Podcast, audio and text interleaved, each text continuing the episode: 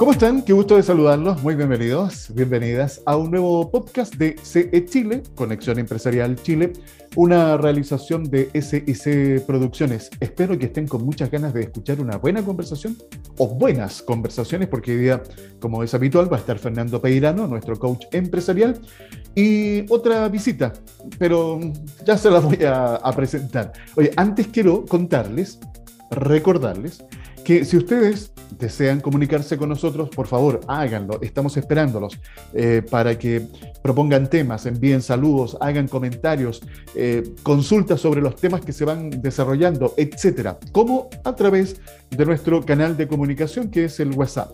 Más 569 52 33 10 31. Comenzamos así. Otro podcast de CE Chile les saluda Alfredo Campuzano. Conexión Empresarial está orientado a la economía, emprendimiento, las finanzas y negocios, colocando cada día temas de interés al alcance de todos. Les quiero presentar a quien eh, me acompaña para tener una buena conversación a partir de este instante. Él es Oscar Bruna Malbrán, vicepresidente nacional de la Confederación del Comercio Detallista y Turismo de Chile, más conocida como Confedech Tour. Oscar, un gusto saludarlo. Gracias por aceptar nuestra invitación. Muy bienvenido a Conexión Empresarial Chile. ¿Cómo está? Hola, Alfredo. Muy buenas tardes. Eh, un gusto para mí estar conectado con ustedes en esta conexión empresarial que es muy importante para nosotros, mi pyme y las pymes. Así es. Eh, el mundo de la micro, pequeña y mediana empresa, Oscar, es tan eh, variado, tan heterogénea su realidad y, me hace acordarme de algo que he conversado en distintas oportunidades con diferentes representantes gremiales y gente del sector público también, en que cuando hablamos de emparejar la cancha para la MIPYME, pareciera que esto es parte de un relato y yo siento que hay como una desconexión, hay una parte que no está acoplada con la realidad. Se quieren hacer leyes, estatutos, pero eh, ¿cuál es lo recurrente que uno escucha? Normalmente a la micro, pequeña y mediana empresa se le quiere medir con la misma vara que a la gran empresa. Y ahí yo creo que partimos mal. O sea, hay un tema que es impensable que se pueda hacer de esa manera y sobre todo si queremos que estas unidades de negocio que generan tanto empleo en nuestro país eh, puedan realmente tener una cancha más pareja. Oscar, ¿cuál, cuál es su parecer? Así es. Lamentablemente muchas veces, si nosotros escuchamos a los diferentes parlamentarios, hablan de las pymes, de las pymes, que yo quiero ser el presidente de las pymes, yo estoy con las pymes, yo conozco, yo, mi papá fue comerciante, y yo soy de la pyme, pero cuando llega el momento de presentar un proyecto de ley, no le consultan realmente a la pyme y a la MIPYME que somos los que damos más trabajo en este país y los que contratamos más gente en este país. Entonces, eh, un proyecto de ley dice, bueno, mire, ¿sabes qué más? Vamos a trabajar 40 horas, 45 horas teníamos, vamos a bajar 40 horas. Claro. Sí, pero 40 horas para el pequeño, eh, tiene que trabajar 8 horas de lunes a viernes, 8 por 5, 40, o sea, el día sábado lo cierra, no lo va a trabajar. O, o, o si no, va a trabajar una hora menos todos los días. Eh, cuando es complicado, y con mayor razón en estos momentos, donde la, la, la MIPYME y la PYME tienen un aforo muy bajo. El aforo es, de dos, tres personas que entran al negocio. La demás gente está toda en la calle. Entonces no tenemos la facilidad que tienen los grandes malls, los supermercados, donde pueden recibir 700, 800, 500 personas en el momento. Entonces para nosotros eh, que nos acorten el, el, el, horario de trabajo eh, es complicado. Primero el horario, o sea, primero los días de trabajo, la jornada de trabajo, y también quieren acortar el horario de trabajo para que se, se cierre a las 19 horas. Entonces, todo, digamos, va en contra del pequeño. si van a, van a legislar que el supermercado y el mall cierre a las 7, por lo menos denle, denle al chico una hora y media más para que pueda vender cuando la gente venga a comprar y tiene cerrado el mall o tiene cerrado el supermercado. Ahí nosotros podemos defendernos y podemos atender en mejores condiciones. Y tenemos muchos problemas en este momento. Entonces, eso es, un proyecto de ley. Ahora tenemos otro que un diputado dice, quiero, digamos, que sea eh, las indemnizaciones por año de servicio no tengan tope. No tengan tope. Resulta que los pequeños comerciantes como nosotros somos los que tenemos más trabajadores por mucho tiempo. Nos quedamos con la persona porque conocemos a su familia, conocemos a su hijo. O sea, la persona se queda más de 10, 11 o 15 años con nosotros. Entonces, si van a aplicar eso, nosotros no, tenemos la capacidad para, pagar una indemnización de, por decirle, de 6, 7, 8 millones a un trabajador. O sea, si el tope está, bueno, está de 11, tenemos que adaptarlo al 11. Pero si la persona tiene 14, tiene 15, nos complica. Claro, absolutamente. Entonces, por eso le digo, no, no, no, se, no se mide con la misma vara, no se piensa en eso. Ahí hay una, un, tema que, está como, que no está en sintonía, Oscar, y que la pregunta es recurrente. ¿eh? ¿Qué pasa cuando nosotros salen los diputados y que vienen a ofrecer eh, este tipo de iniciativas? por ejemplo, el horario, lo que acaba de usted comentar, e, es bien relevante. Y yo he escuchado distintas opiniones, tanto de la misma gente, del ciudadano, cuando le preguntan, oye, ¿usted qué le parece que los grandes malls, los supermercados cierren a las 7 de la tarde? Dice, sí, me parece bien. ¿Y qué pasa con el comercio detallista, con los locales más chicos? Dice, no, pues la verdad es que ahí ellos debieran atender hasta un poco más tarde, porque ¿qué pasa? Por ejemplo, yo salgo de la oficina, salgo a las 7 de la tarde, llego a mi casa a las 7 y media, 8, 8 y media, y pucha, va a estar todo cerrado. No, porque los más chicos estén abiertos. Entonces, yo creo que aquí hay un tema, fíjese, Oscar, que nos ha dejado la pandemia. La pandemia nos ha mostrado que nos tenemos, o sea, que existe una capacidad de resiliencia, de adaptación. Entonces, tenemos que escuchar también lo que está sucediendo justamente con esta nueva forma de vida que estamos teniendo. Muchos dicen, me ha, escuchado, me, ha tocado escuchar diputados, senadores, en donde comentan, oye, pero bueno, si ahora las pymes eh, con el e-commerce da lo mismo que se cierre a las 7 de la tarde porque pueden seguir vendiendo sus productos por Internet. Pero ojo, estamos hablando de que si hablamos de Santiago, ya podría entenderse, de la región metropolitana. Pero ¿qué pasa en el resto del país, Oscar? Exacto, exacto. Ahí está complicado. Primero tenemos un problema de digitalización del gremio, de los comerciantes.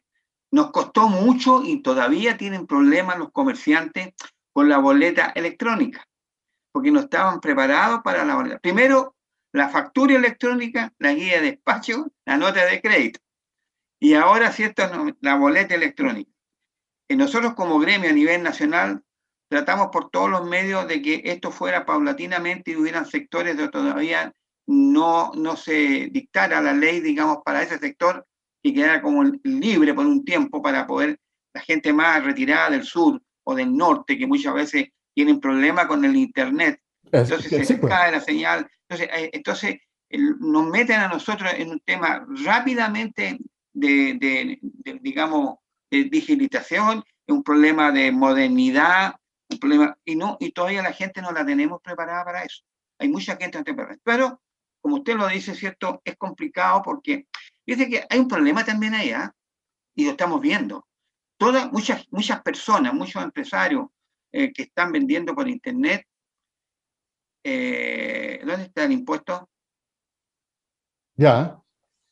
Sí. Ahí, hay, hay, un, hay un sector que trabaja mucho en, ese, en eso y no está dando boletín ni está dando factura. Es como el comercio informal.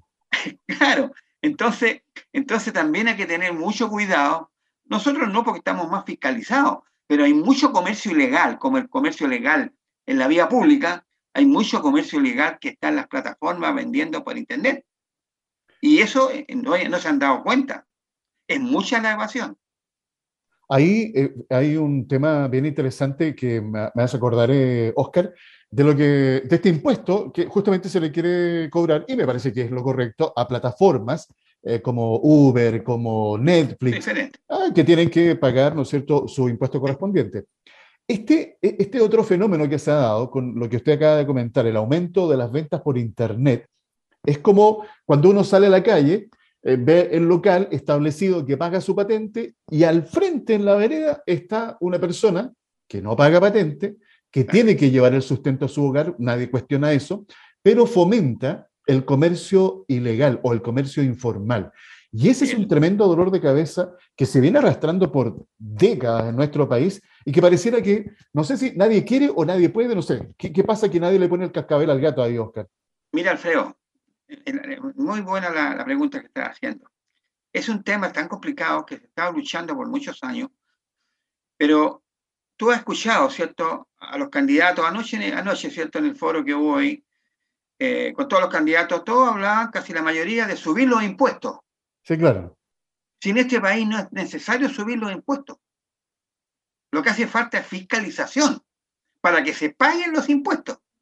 Porque es tanto los millones que se evaden que no sería necesario subir los impuestos, mantenerlos como están perfectos, pero hay una gran cantidad que evade.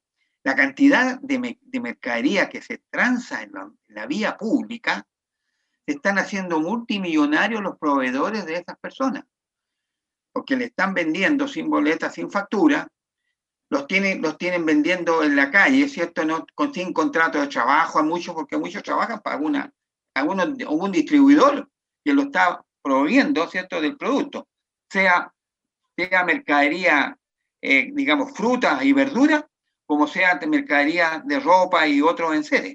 Correcto. Entonces, la evasión es muy grande y ahora que ha, llegado, ¿cierto?, tanta gente del extranjero, ¿cierto?, que no tienen trabajo, entonces lo ocupan, no tienen el permiso para estar tan ilegales, y como están ilegales no pueden tener contrato, entonces, para que puedan trabajar, le, pasan mercadería. hay una persona que está encargado de eso. Le, tiene el cupo guardado, el, lugar en, la calle, y ahí te coloca y todos los días te vamos a traer mercadería y te vamos a buscar la plata y el resto para ti. Eso, eso, es, eso es algo que está sucediendo en este momento. Así es, esa, esa, es nuestra realidad, es lo que se está viviendo en las distintas calles de las diferentes regiones del país. ¿eh? Exacto, estamos hablando de todo el país, en diferentes regiones. Entonces, entonces los migrantes que llegan, ¿cierto? Y llegan indocumentados, ¿qué es lo que hacen? No, no tienen que hacer algo, ¿cierto? Si no hay una autoridad que los tome, que los tome, los reciba, o, mientras tanto los tenga en un lugar donde los pueda estar capacitando para cuando ellos eh, ya tengan sus permisos para trabajar en el país o en la región, tengan, yo se lo dije el otro día a alguna alcaldesa, alcaldesa, por favor, si usted tome una gran cantidad de gente que está en la calle vendiendo, que están sin permiso, algunos pueden estar con, o sea, sin permiso municipal, estamos hablando, pero tampoco tienen, tienen el permiso para estar en el país para trabajar. Bueno, regularice toda esa situación, usted haga un plan de, educación para el trabajo con ellos y usted podría ofrecerle a comunas, a, a provincias que están con problemas de sacar la verdura y la fruta que tienen que exportar. No hay mano de obra. No hay mano de obra. Sí. ¿Estamos? Entonces, podemos ayudar a la producción nuestra, a sacar los productos nuestros y también ayudar a esta gente que está migrante. Así es. Porque todo, porque eh, da, pena, porque muchos están con, con sus guaguas en la calle, con los niños chicos, dos, tres, cuatro niños chicos. Oscar, rápidamente, ¿y qué, a todo esto, con qué alcaldesa conversó? Eh, la alcaldesa de Quilpué eh, se llama Valeria Melipillán. ¿Y qué le contestó la alcaldesa? Ella, ella, ella le gustó la idea, la anotó como para trabajar en el tema, se lo he dicho dos veces. Fíjese que la alcaldesa, la alcaldesa eh, al, gremio del comercio acá, en la zona, nosotros le reclamamos mucho por, porque la gente quería emprender y tenían un lomo de toro tan grande en la municipalidad para conseguir las patentes comerciales. Y la alcaldesa dijo, yo te voy a solucionar el problema. Y me lo solucionó. Me dijo, el otro día dio la autorización y ahí ya tiene patentes provisorias para que la gente se instale, empiece a trabajar y después vaya cumpliendo los requisitos que requería desde el municipio. A propósito, Oscar, de lo que comenta, una pregunta un poco más amplia. ¿Usted cree que han sido eficientes y oportunas las medidas que ha implementado el gobierno para ir en apoyo de las MIPIMES eh, específicamente, hablemos de la región de Valparaíso. Bueno, la región de Valparaíso, usted sabe, y, Valparaíso propiamente tal, eh, fue quemado casi y saqueado casi todo el centro de la ciudad. Eh, en Quilpue, Villa Alemana pasó lo mismo, y yo soy uno de los damnificados. A mí me quemaron toda una bodega con toda mi maquinaria. perdimos mucha plata. Bueno, pero el, el, gobierno, digamos, no llegó en el momento preciso, llegó, llegó, pero no llegó en el momento preciso cuando se requería para que esa persona pudiese de alguna manera empezar a, a, a, remozar su negocio que estaba todo deteriorado, poder comprar alguna poca de mercadería. Los fogapes costó mucho entrar a ellos. Así es. Costó mucho porque la banca le ponía un freno, le ponía un problema y muchos no estaban bancarizados. Entonces hubo un problema ahí con los fogapes. Se mejoró un poco con los bonos que se dieron, porque con los bonos la gente pudo ir a comprar. Y al ir a comprar también aprovechó de comprar en el comercio local. Entonces ahí por lo menos se mejoró, pero el, todavía, ¿cierto? El, pequeño comerciante que viene del estallido social y después del COVID, todavía no puede salir adelante porque quedó muy damnificado, con muchos problemas, con muchas deudas, arriendos caros, pues, arriendos caros. Eh, entonces, eh, trabajadores que, que, muchas veces eh, tuvo que dejar de, de, que estuvieran con él trabajando, los llevó al sistema del gobierno para que estuvieran ahí, volver con ellos, contratar gente. Ahora sí que es difícil contratar gente, aunque, aunque la cesantía en la región de Valparaíso, estamos hablando desde la región de Valparaíso también, es la que siempre ha tenido una, una, de las más altas cesantías. Siempre ha sido la segunda o la tercera a nivel nacional. Y tenemos muchos problemas. Y con los problemas que hay del turismo, con el tema del COVID, ¿cierto? Con el tema de, de, la, de las terrazas que no pueden, están cobrando mucha plata en algunos, en algunos municipios. Es la persona que tiene que sacar afuera a, los clientes, que tiene que pagar un costo muy alto para ocupar la vereda. y aquí tenemos los comercios ilegales en la vía pública, como la no pagan nada. ¿Quién entiende? Bueno, temas tremendamente interesantes que podríamos seguir eh, conversando, pero lamentablemente, Oscar, el tiempo ya nos alcanza. Le quiero dar las gracias por haber compartido estos minutos intensos y muy interesantes, por supuesto, compartiendo también parte de la realidad de lo que está pasando en regiones, especialmente ahí en la región de Valparaíso. Muchas gracias, Oscar. Gracias a ti, Alfredo, y también a Conexión Empresarial, porque yo creo que muy buenos los temas que se han tocado, va a servir para mucho, y da para mucho. Así es, da para mucho, ya tendremos oportunidad para volver a conversar. Ha sido la voz de Óscar Bruna Malbrán, vicepresidente nacional de la Confederación del Comercio Detallista y Turismo de Chile, conversando aquí en Conexión Empresarial. Conexión Empresarial es un espacio radial de encuentro de los distintos actores económicos de nuestra sociedad, motivando a los emprendedores y empresarios a encontrar soluciones a sus inquietudes por medio de la información precisa en el tiempo justo. Ya es eh, jueves. Hoy día, bueno, hoy día vamos a terminar la semana, por decirlo de alguna manera, con Fernando, con Fernando Peirano, nuestro coach empresarial a quien aprovecho de saludar y decirle bienvenido a CE Chile. Me cuesta decir CE Chile, estoy tan acostumbrado con conexión empresarial. ¿Cómo estás, Fernando? CE Chile. Muy bien, Alfredo, muchas gracias.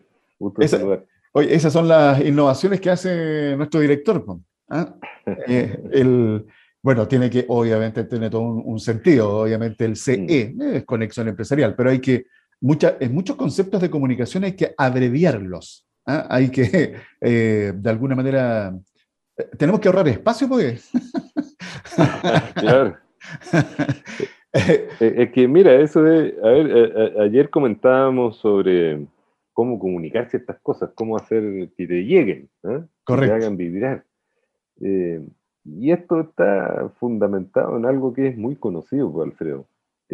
tomamos nuestras decisiones fundamentalmente basado en emociones, no en razones. Sí, el 80-20. Claro, 80-20. ¿eh? Ya, ya, te saben, la 80% emociones, 20% razones.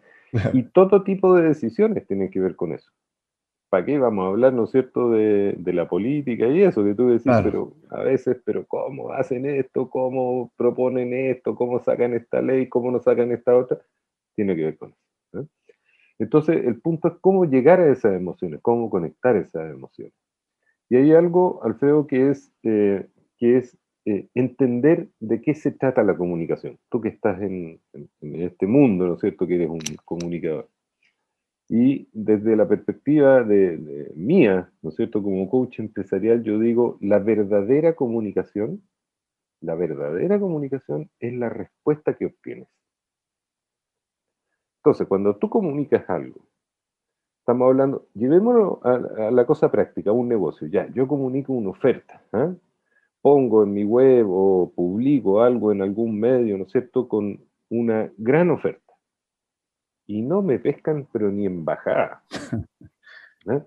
Entonces, y le echo la culpa a los clientes. Digo, pucha, ¿cómo, cómo no, van a tomar esto? ¿Cómo? No, viejo, tienes que revisar. Hay algo que no estás comunicando bien, porque la respuesta que obtuviste fue mala. ¿eh? Y al revés, cuando comunicas en forma simple, que conectas con las emociones, cómo esto te mejora la vida, cómo te va a hacer sentir mejor, cómo te va a resolver estas preocupaciones que tienes sobre el futuro, sobre la incertidumbre, respecto a tu familia, respecto a tu hogar. ¿eh? Esas son emociones, vas a ver que la respuesta es absolutamente distinta. Entonces, siempre tienes que revisar la forma en que te estás comunicando, viendo el tipo de respuesta que obtienes. ¿eh? Sí. Y hacerte cargo de eso. Eso muy... comentábamos ayer, ¿te acuerdas? Respecto de la comunicación de riesgo, por ejemplo, de la pandemia o con todo esto del tema climático, yo siento que eh, hay oportunidades que no se están aprovechando ahí. Sí, yo creo que es muy importante. Hubo, ¿eh? una, ¿Ah? hubo una que fue muy buena, no sé si la viste, esta del dinosaurio que entró al plenario de las ah, Naciones Unidas. De las Naciones Unidas. Esa fue bastante más... Eh, Asertiva. Precisa, o sea, como que remeció. ¿ah? Y todo el mundo la vio y, se sintió convocado, digamos. Así es. Eh, fíjate que em, esto de la, de la, comunicación que estamos conversando eh, es muy cierto, ¿eh? lo que tú acabas de describir. Un, un, buen elemento para medir, ya que siempre se está hablando de la métrica, de la analítica, del big data, que son datos para tomar decisiones. Eh, hoy día, cuando conversamos de las emociones, yo creo que cada uno de los que nos está escuchando eh, lo tiene que vivir. Y se van a sentir identificados cuando ellos son clientes. Cuando ellos son clientes y van a buscar algún producto o contratar algún servicio, piensen, piensen objetivamente cómo llegaron a tomar la decisión. ¿Qué fue lo que los hizo decidirse a comprar el producto o contratar el servicio. Y se van a dar cuenta de esto que estamos hablando con Fernando, que más basaron la decisión en sus propias emociones, más que en las razones o cualidades o virtudes del producto o servicio. Y eso eh, que suena como una cosa muy loca, Fernando, bueno, así está hecho el mundo del marketing, eh, así es lo que nos rodea hoy día, estaba conversando con una amiga en, estos días, oye, que trabaja en el retail, y me decía, oye, ¿sabes qué? Eh, me ha llamado la atención, partió noviembre y las ventas se dispararon. Yo lo primero que se me vino a la mente es bueno, la gente está comprando anticipadamente para Navidad. Sí me dijo, de verdad hay mucha compra compulsiva. Entonces, eh, esto que está pasando yo creo lo conecto con, este otro concepto. Vamos a un poco movernos eh, en, esta conversación. Yo hago hoy día un llamado, eh, más que a esa compra emotiva, compulsiva, a la reflexión, a cuidar nuestro dinero. Porque hoy día, mira dónde vamos a terminar conversando, Fernando.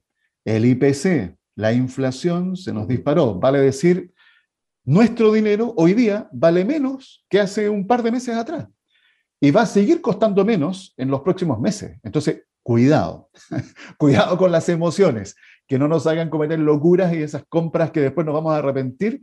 Eh, y midamos, midamos. Yo creo que hay que tratar de, tú siempre mencionas, eh, cuando hablamos del tema de los negocios, Fernando, el punto de equilibrio. Yo creo que eso es muy importante siempre en nuestra vida, en nuestra vida Fernando.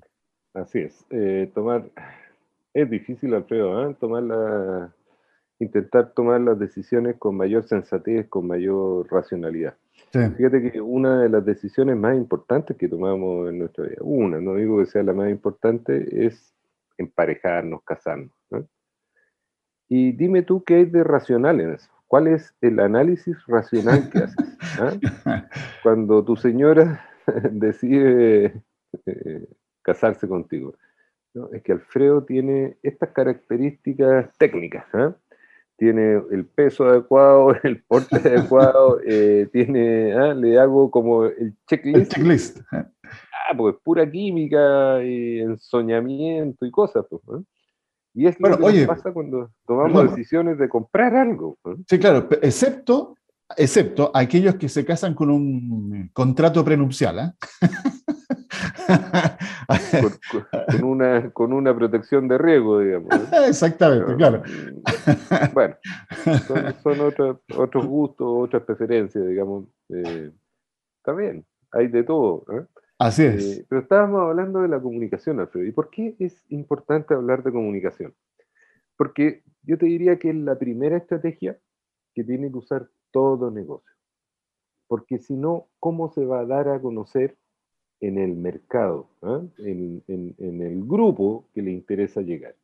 Por ejemplo, si a mí me interesa llegar, no sé, al grupo de mujeres, por decir algo, mediana edad, eh, bueno, ¿cómo me comunico con ellas? ¿Cómo hago para hacerme conocido?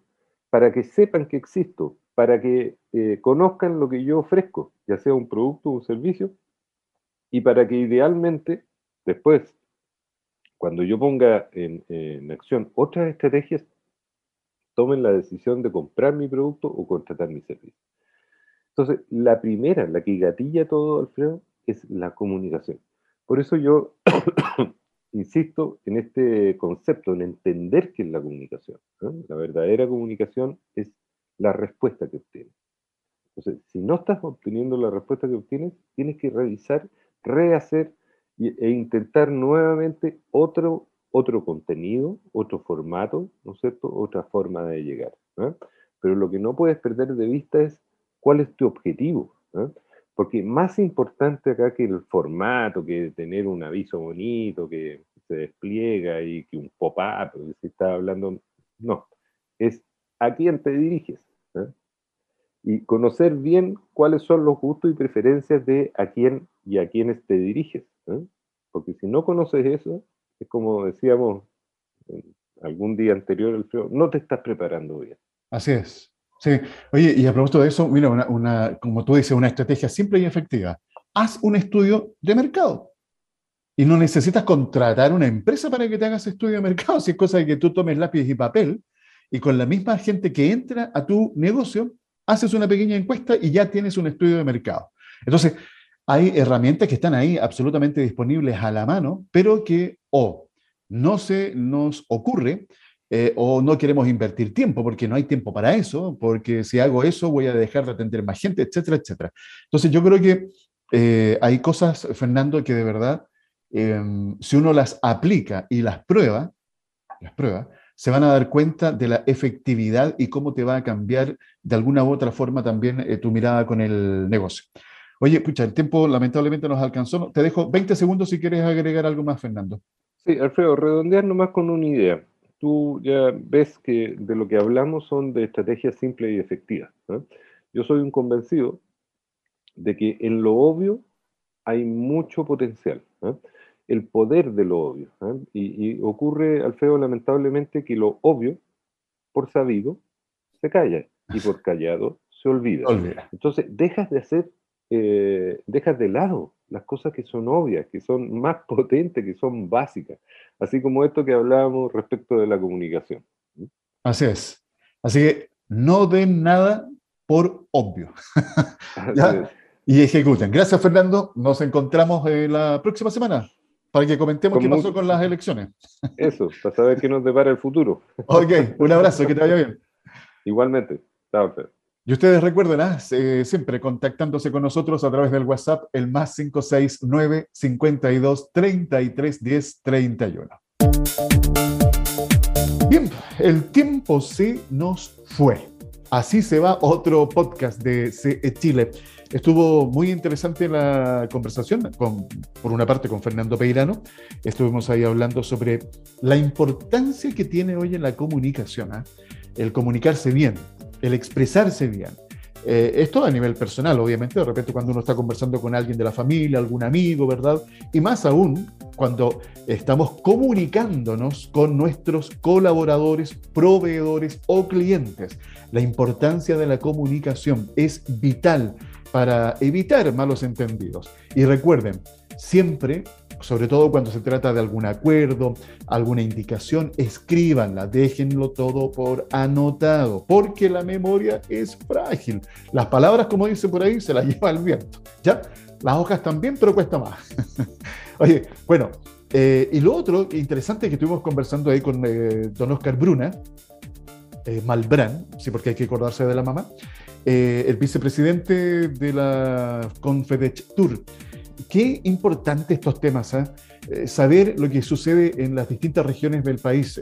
Hicimos foco, obviamente, ahí en la región de Valparaíso, eh, pero que nos muestra una mirada distinta. Si no todo pasa en Santiago o en la región metropolitana, el resto del país está bullente de tanta actividad, de tantas cosas importantes que están sucediendo y que le afectan hoy día a la micro, pequeña y mediana empresa. Y nosotros queremos ser de alguna u otra forma esta, esta plataforma, esta vitrina que permita compartir, conversar estos temas, darles una conexión con la realidad.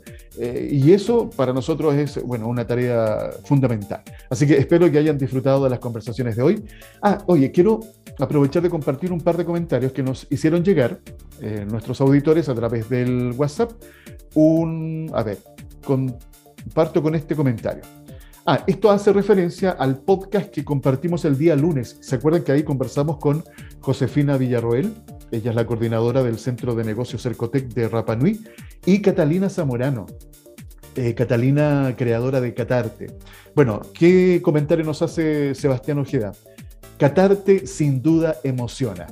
Y en ella, por Catalina, están presentes los principios y valores de Cervantes con su obra El Quijote, que también se desprende en el tema El sueño imposible de la obra, El hombre de la mancha. Saludos, saludos fraternos, mi joven amigo, me dice Sebastián. Gracias por lo de joven. Un abrazote, otro para ti, Sebastián. Eh, la juventud está siempre aquí, en el espíritu, ¿verdad? Los años pasan, pero el espíritu se mantiene joven. Y también hay otro comentario que lo hizo llegar Margarita y dice, qué lindo, yo también quiero viajar por todo Chile con mis libritos. ¿Por qué no, Margarita? ¿Por qué no? Todo es posible, ya lo hemos conversado. Eh, todo depende de las metas, objetivos que uno se vaya trazando y cómo vayas trabajando para ir cumpliendo cada uno de esos objetivos hasta llegar a tu meta final. Ya, no los aburro más, me despido dándole las gracias, por supuesto, por haberme permitido acompañarles en el podcast de hoy. Mañana nos encontraremos nuevamente con más eh, conversación. Recuerden que CE Chile es una realización de SIC Producciones y quienes forman parte de este equipo de colaboradores que hace posible que cada día esté este podcast son Daniel Aranda López a cargo de la dirección y edición, Catherine Aranda en el diseño gráfico, Lino Suárez es la voz de continuidad y aquí en la conducción y producción que les habla Alfredo Campuzano. Los dejo con un abrazo fraternal y la invitación para que mañana nos encontremos con otro podcast de CE Chile. Conexión Empresarial es creado para optimizar las relaciones comerciales, impulsando la accesibilidad, la comunicación y dando apoyo permanente a las empresas en su proceso de modernización y de incorporación tecnológica.